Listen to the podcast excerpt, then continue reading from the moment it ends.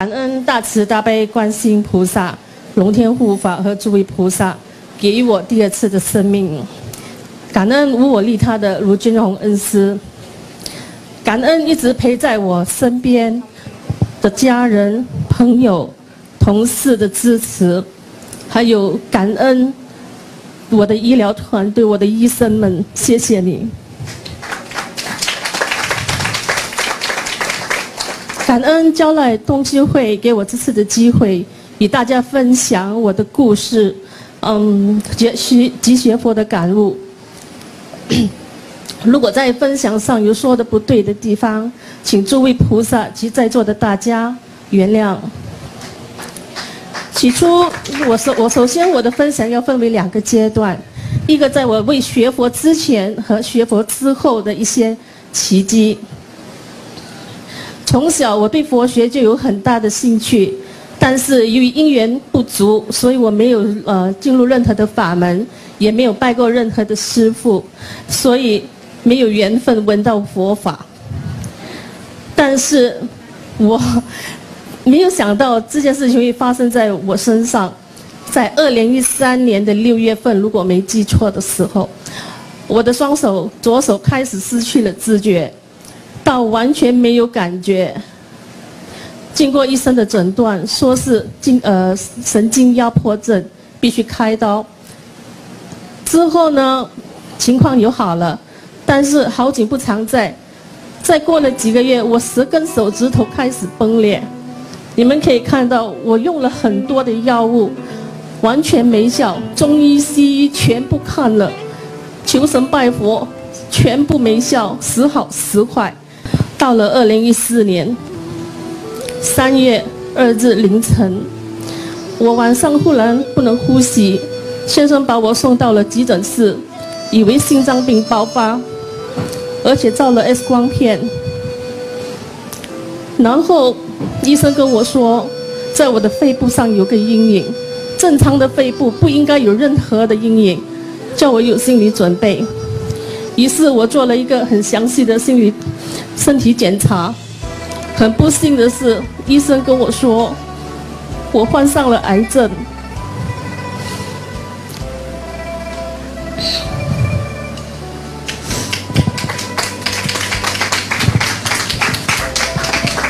当时我很无无奈，但也没有太大的震撼，因为在家族里。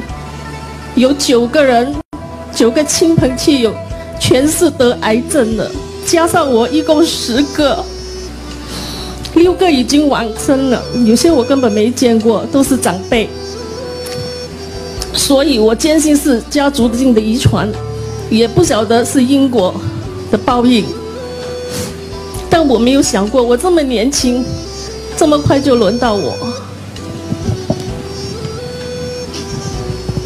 真正的噩梦现在才开始，而不是在我知道癌症，医生为我做了穿刺手术，要拿细胞癌细胞去检检验，来拟定更好的检呃的医疗方案。但是由于医医疗的过失，不知道医生怎么样用那个一根长长十二公分的针穿刺到我的肺部。我的身体像一只被一个大刀劈成两半，那种痛不欲生的感觉，我至今还记得，就像万箭穿心，痛得我顿时失控。医生唯有给我打吗啡才能止痛，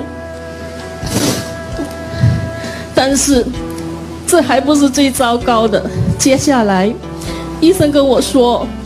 肿瘤太大了，三点七公分，压在中区大动脉血管，没办法开刀。而且在此同时，身上其他部分也发现了不同的肿瘤，有肺癌的细胞，有腹腔膜细胞癌。有卵巢癌，而且有胃壁、胃外壁癌，四种癌细胞同时被检验出来。手术对我来说没有多大的意义，也没有任何的意义。所以，医生，我拿着的手术，我拿着的报告到另外一家外科医院征求医生的意见，答案还是一样，没办法开刀。这意味着我无药可救，我在毫无心理准备之下被判了死刑。医生这样跟我说：“要不然这样，先做做化疗，再看看情况如何。”我说好，其实就开始了我三个月的化疗。整个化疗过程真的生不如死。我的头发开始掉光，口腔开始溃烂，烂了十三个洞，我根本没有办法吃，根本没有办法喝。短短的几个月，我瘦了十八公斤。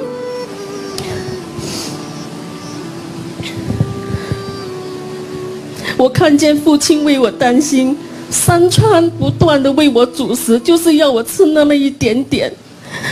一口饭我都咽不下去，我还很不孝的跟父亲说：“爸爸，对不起，我想死，你给我死，我不医了，太痛苦了，我不想那么活的没有一点的尊严了。站在镜子前的我，我连自己也不认得我是谁呀。”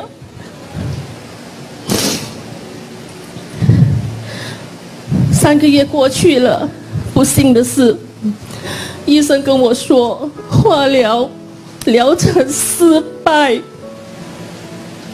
我的肿瘤从三点七公分大至四点四，这次更严重了，影响我的呼吸，还有血液循环的畅流畅度，血液不能进入我的头脑，照做正常的速度，而导致我无法站立，只要我一站起来就晕倒。情况越来越不乐观，于是我就跟医生说：“我说医生，我求求你，你写封信让我去找个外科医生，跟我做个手术。我想，我情愿死在手术台上，我也不想这么样的活着。”我拿了封信。到了外科医生，我亲自签上了生死书。我不愿意家人为我签上，我不愿意任何人有任何的遗憾。手术当天，我哭了。我跟我，我看着家里的每一个人的脸，我要牢牢的把他们记住，因为我不知道我看不看得到明天的太阳。我怕我把他们给忘了。我不知过了多久，手术进进行了多少个小时，到今天，家人都不愿意跟我说，我半边的肺三分之一被切除。我不知道睡了多久，睁开眼睛，才发现我还活着。感恩南无大慈大悲观世音菩萨，就在我在进手术前。我是这么求的，我说观世音菩萨，你救救我，我没其他的办法。就在我醒了那一天晚上，我听见了我背后有个女孩哭得很凄惨，我就按了铃。那时候我也，那时候之前我还是躺在加护病房，全身插满了管子。喉咙也插满了呼吸器，我根本没有办法愿意。直到医生把呼吸器拔拔掉，当天晚上我还稍微好转一些，就听到有个女孩哭得厉害，把我惊醒了。我就请了那位，请了护士小姐们进来，叫她不要哭。但是护士小姐们就跟我说：“你好好的休息，就全部走了。”之后来了五个人。全部围在我的床旁边，左边两个，右边两个，前面一个，其中的一个跟那位小姐说：“你必须得走。”我清清楚楚的看见也听到的。之后一切恢复平静。直到我的家人到医院来看我，我问他们昨晚来见我的是谁呀？后面的小姐还好吗？他们全部都静了，完全没有给我任何的答案。我再想想，不对呀，这些人他们不是现代的人了，他们穿的全都是古代的将军服啊。他们不是现代的人了，他们为着我护法，感谢感恩菩萨，感恩你们的护佑，请大家相信，真的有菩萨在的，真的有菩萨在。请问在座的各位，难道人间没有地狱吗？你的脚一踏进了医院，这就是人间地狱啊！医疗上的种种折磨，这就是报应，这就是刑罚呀！请大家想一想，好好的保护自己的身体，不要踏进这个人间地狱。很不幸的，在六月份出院后的六个月，我又发现了。在背脊骨上有了新的癌症，由于位置的关系，医生说不能动手术，这意味着我接下来的日子可能就是瘫痪、半身不遂。于是医生采用了保守治疗，用了最先进的 Cyberknife。很不幸的治疗失败，又换成了另一种疗法，把我电得全身半边麻痹。当时我心里很害怕，也很无助。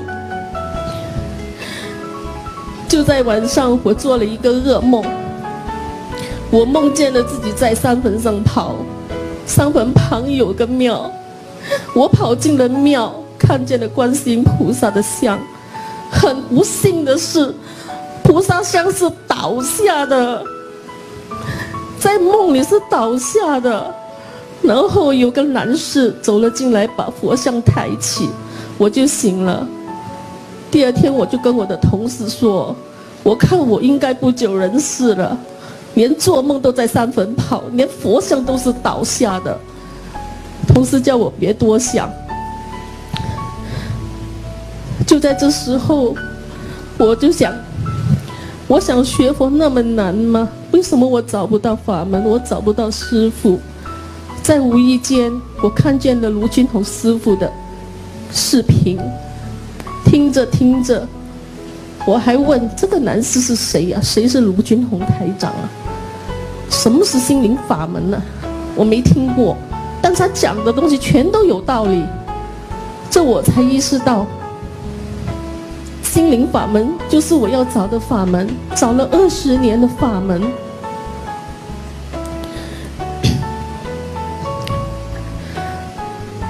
在八月，我于是我就接着看看台长的视频，再看看不得了，为什么台长师傅的脸曾经在我的梦里出现过？他就是那位把观世音菩萨像托起的男士。感恩师傅。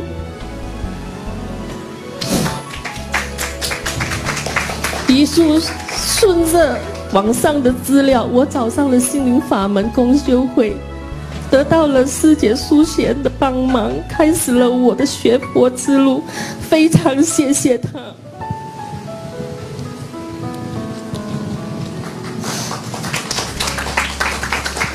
在我刚开始学心灵法门的同时。我梦见了观世音菩萨妈妈来到了我的梦里，她手上的净瓶水流下变成了一条河，那个梦境多么的真实，请大家相信观世音菩萨妈妈是多么的慈悲。很幸运的在十一月份，我打通了卢军宏台长的图腾，图腾。当时师傅在澳洲，我没见过师傅，我也没跟师傅说过话。师傅拿起电话，我跟他说：“我属虎，一九七四年的。”第一句话把我震撼了。师傅说：“你背后在腰上有个业障，赶快念掉它。”师傅怎么知道啊？我背后的那个癌症。正好就是师傅说的位置，我激动的不能说话。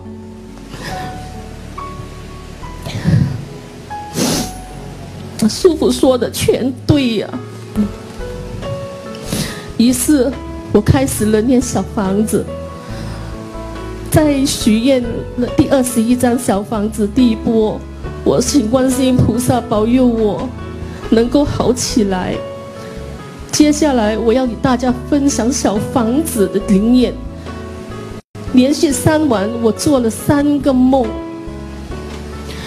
在我念到第十九张小房子的时候，有一天晚上，有个男士来了我的梦里跟我说：“你的小房子不能用，因为很萌。”当时我醒了，我也不知道为什么，我就拿了还没用的小房子。没点上的小房子，全新的来看一看，我吓傻了，真的印的还全部都是蒙的。于是我把小房子没用的全部拿回公修会重新换过。第二天晚上我又做了一个梦，我梦见有人，我自己在一个高速公路加个车，但是前面有个洞，就是收费站。我过不去，收费站的屏幕显示我欠三块钱，这真是我还欠三张小房子，我许愿二十一张啊，我念到十九张，十九张不能，第十九张不能用，十九、二十、二十一，刚刚好三张啊。第三的晚上，我又做了一个梦。我梦见了一位穿着白袍的男士来到了我的梦中，他跟我说：“如果我在你的身体上能够拿到莲花，你会没事的。”于是双手一伸就到了我的肚子里，把了几朵小莲花拿出来就给我看。他说：“你没事，你去吧。”第二天正好就是我要到医生重新检查。做身体全面检查，报告出来了，医生看不到任何的肿瘤细胞，全部的血液正常，之前在腰部的肿瘤也不见了。感恩南无大慈大悲观世音菩萨，感恩非常的感恩。于是，我还是去是跟着师傅的。三大法宝许愿、念经、放生，到现在还在继续的念小房子。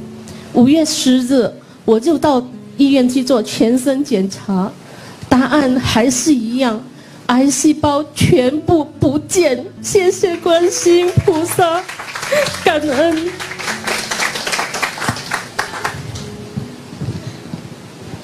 于是，我也有幸打通了师傅的图腾电话解梦。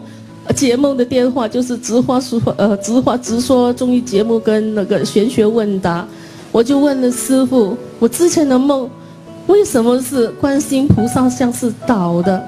师傅一言道尽，因为菩萨在你心中倒啊。这正应验了当时我的心情啊！我对佛菩萨都那时候就是那么的失望。师傅来到我的梦中跟我说：“给我信心，所以把菩萨像重新塑起。”谢谢观世音菩萨，谢谢师傅。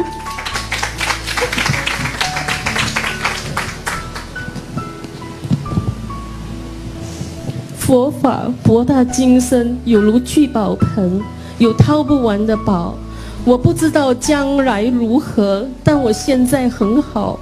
心灵法门让我心灵上得到了解脱。恩师雷军宏那种无私奉献的精神让我深深的感动。请大家珍惜每一天，珍惜身边的每一个亲人、每一个朋友。学佛之路很难，但会让你一生受益无穷。我希望我的故事能够激发在座的各位，在这人间的修道场，好好的学佛修心，获得更圆满的人生。谢谢大家。